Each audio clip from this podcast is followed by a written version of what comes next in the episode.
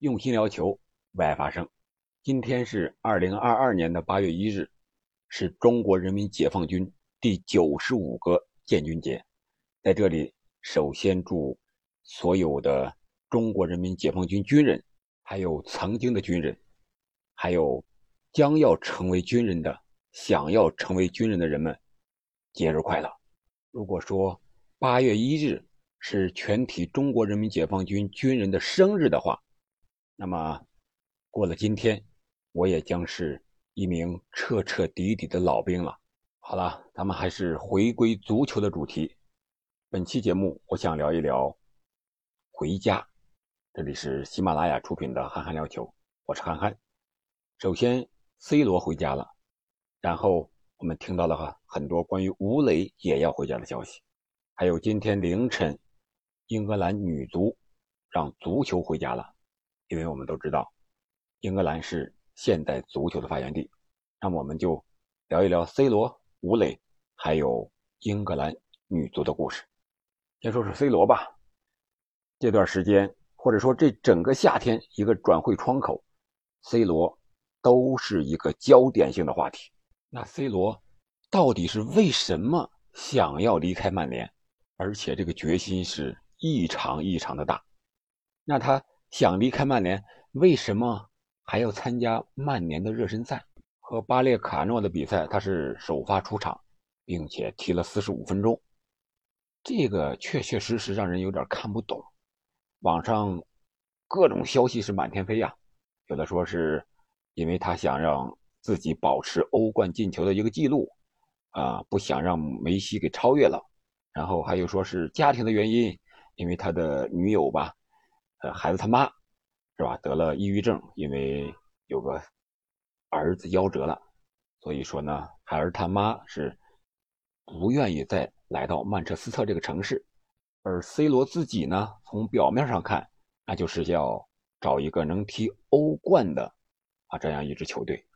而 C 罗呢，和他的经纪人门德斯也已经到了曼联的卡林顿基地，和曼联的高层进行了会谈。啊，包括佛爵爷啊，也在这里面，但是并没有什么实质性的结果。曼联还是想让 C 罗留，说 C 罗依然是非卖品啊。特别是主教练滕哈格还表示，C 罗是曼联重建的重要的一员，而 C 罗本人呢，却说非要离开曼联不可啊。包括自己大幅降薪之后。也愿意离开曼联，不管是出于什么样的原因，双方给出了完全不一样的答案。但是我觉得，C 罗现在以这种态度再回到曼联的话，确实是让曼联犯难了。一个是球队场上的一个战术打法，呃，在前几场热身赛中呢，曼联表现不错，什么马夏尔啊、门拉什福德呀、啊这些个桑乔呀。都有进球，相互之间的跑位啊，干什么？相互还感觉能够合得来。如果 C 罗一回来呢，在场上他是唯一的大腕是吧？老大哥，大家不尊重他吗？他又那么有名气，尊重他吗？感觉他又有点老了，而且呢，还愿在场上指手画脚，个性特别的强。所以说，现在导致了。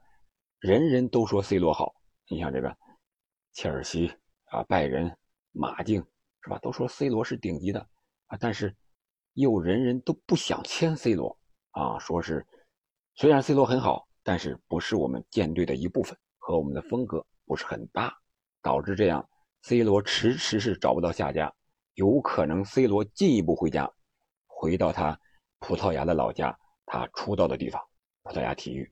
如果 C 罗非要离开曼联，而曼联呢还非要 C 罗留下的话，如果 C 罗不想打欧联的话，我觉得曼联可以让 C 罗专注于英超的比赛，而不给他报名欧联的比赛。这样的话也避免了他的尴尬，是吧？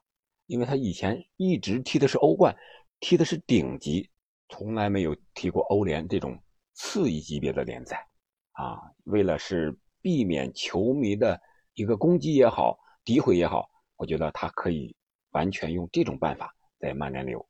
当然了，他如果还想保持欧冠的一个进球记录的话，那他再想转到一个有欧冠资格的这样一个球队的话，我觉得还应该是一个强队。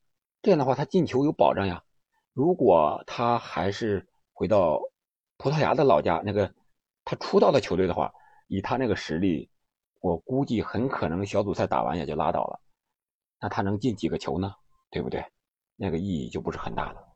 如果真的是家庭原因的话，就说女友还是他妈得了这个抑郁症，非离开曼联不可，我觉得完全可以找找专业的人士，心理医生啊什么之类的，给好好治疗治疗嘛。你非要让 C 罗离开才能是最好的办法吗？C 罗，我觉得这个有点真是这个原因的话，他有点太那种感觉自己无所不能，是吧？家人需要自己的照顾。才能把这个病治好了，那你干脆就此挂靴算了，不要再踢了嘛。这样也算是个激流勇退，也不是特别的难堪，是吧？世界杯之后我就挂靴了，世界杯我踢一踢，这是最后一届啊，在曼联保持好自己的状态就行了嘛。啊，非得要和曼联闹得这么僵吗？毕竟啊，曼联是你成名的地方呀，这里边。还有你情同父子的福格森爵士呀，真是谁的面子都不给。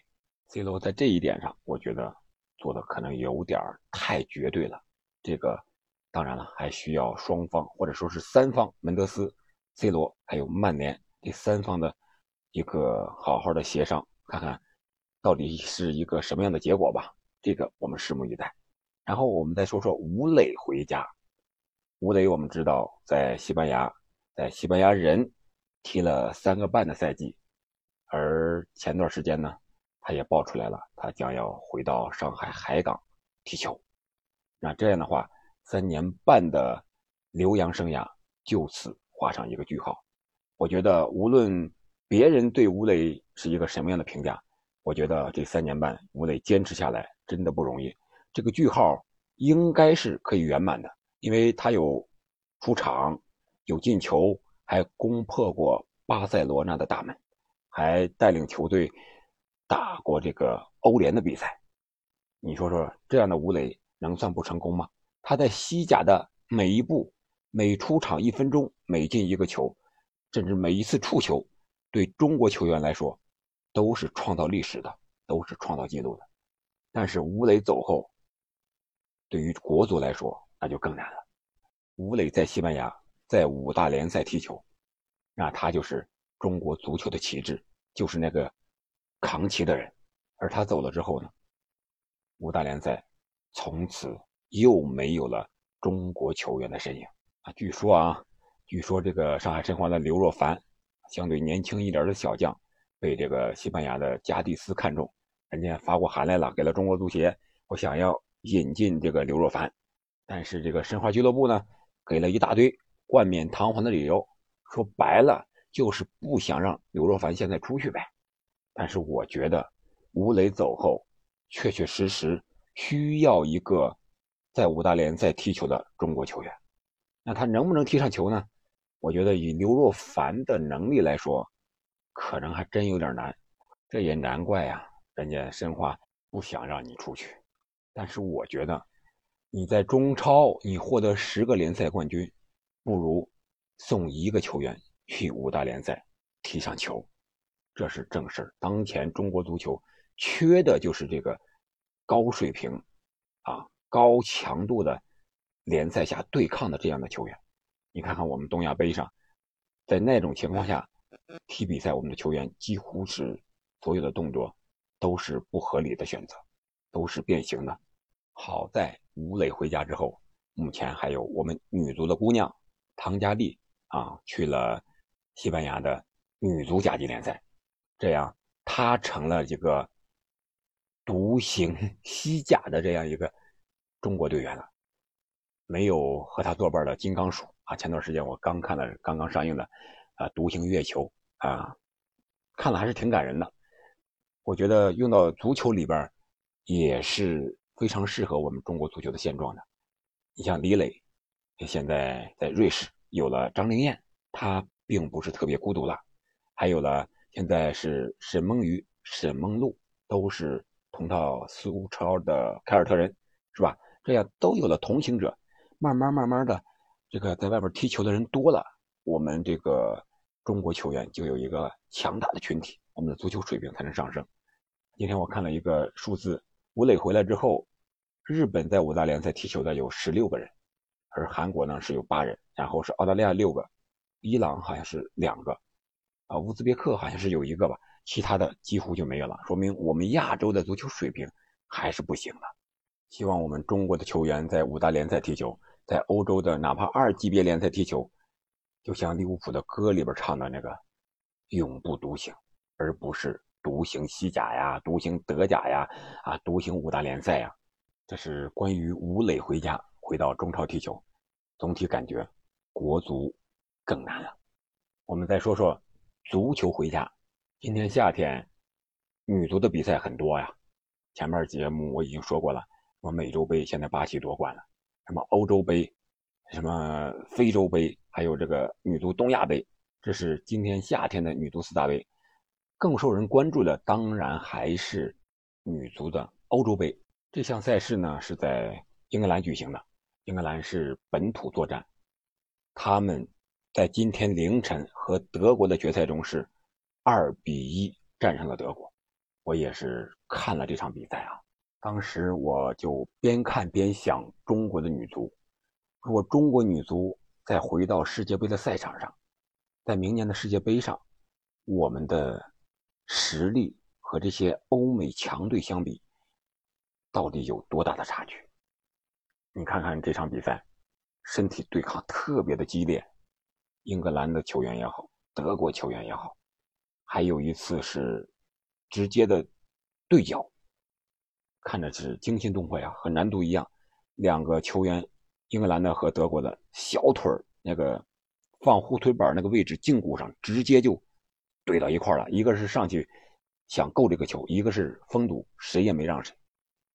听了啊，就啪的一声那种感觉，看着那个就是惊心动魄，很令人揪心。如果放在男足那个力量、那个速度上，我觉得这个腿啊，肯定就要有一方要断的。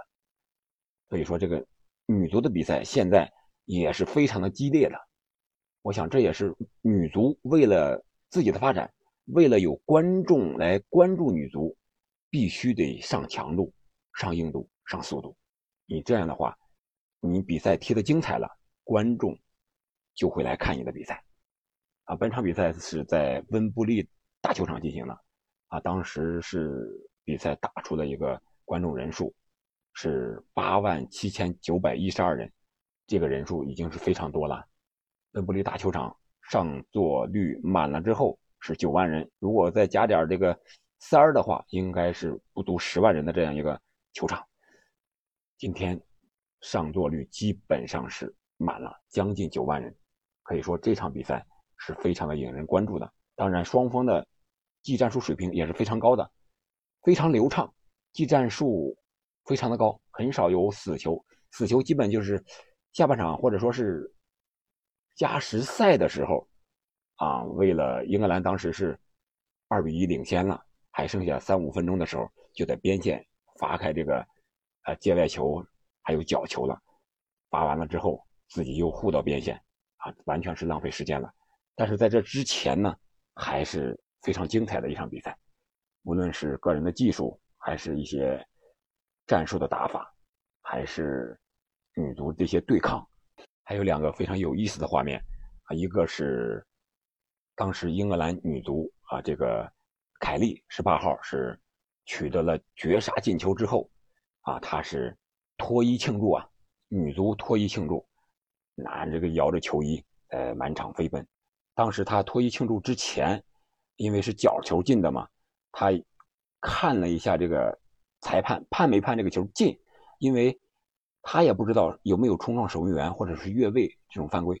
当他回过头看了一下，裁判把这个手势指向中圈发球之后，他是脱掉了球衣啊，疯狂的庆祝。你看，女足也疯狂呀。也是确确实实非常的值得庆祝，因为这是英格兰队史上首次获得女足欧洲杯的冠军，而且还打破了德国女足在欧洲杯单届进球数的一个记录啊！他们是达到了二十二个，德国呢此前的记录是二十一个。足球回家，英格兰想夺冠，男足没做到的事儿，女足做到了。因为一九六六年那是很久以前的事情了，啊，去年的男足的欧洲杯呢？英格兰虽然进入决赛了，但是最终未能夺冠。而本场比赛是女足替英格兰圆了自己冠军的梦。我想的更多的是中国女足应该怎样发展，因为欧洲它是一个整体，啊，这个女足的体系可以完全照搬男足的体系来搞，所以说它发展的特别快这些年。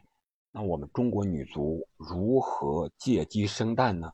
送自己的球员留洋是一个方面，还有没有其他的路，或者说是更好的办法呢？这个需要我们专业的人士、足协去思考、去实践，让我们的女足也好、男足也好，大踏步的前进，快速的提升。反正我是看了欧洲的女足比赛也好，还是五大联赛也好。